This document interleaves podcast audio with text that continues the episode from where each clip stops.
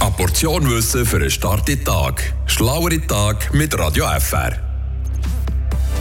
Habt ihr gewusst, dass der Leu das Tier ist, das am meisten auf der Freiburg Gemeinswappen drauf ist? Von A wie Atalons bis W wie Wünnewil findet man den Leu ganze 15 Mal auf einem Gemeinswappen.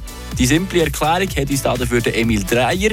Er ist Präsident der Schweizerischen Gesellschaft für Fahnen und Flaggenkunde. Das kommt vom Adelswesen her, oder? Und stellt euch vor, die sind, äh, die eine aufstrebende Stadt oder ein mächtiger äh, äh, Adliger mit Land, oder? Und äh, was wollt ihr denn von eurem Schild? Ein Eichhörnchen? Auch kaum, oder? also, ja, also es ist irgendwie ganz logisch, oder? Man nimmt sich natürlich das, was Macht und Pracht und Kraft bedeutet, oder? Und, also, äh, und das ist natürlich ein Leu. Unter allen rund 2000 Schweizer Gemeinswappen findet man den Leu 141 Mal. Damit ist es das beliebteste Tier unter den Wappen. Nur Berge, Sterne und Bäume sind noch mehr gebraucht worden.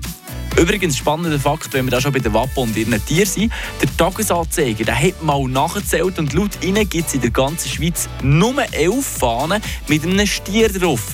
Dödingerinnen und Dödinger haben also definitiv ein richtig spezielles Wappen gegenüber den Murtenerinnen und Murtenern. Frische Tag, der Radio FR Morgen.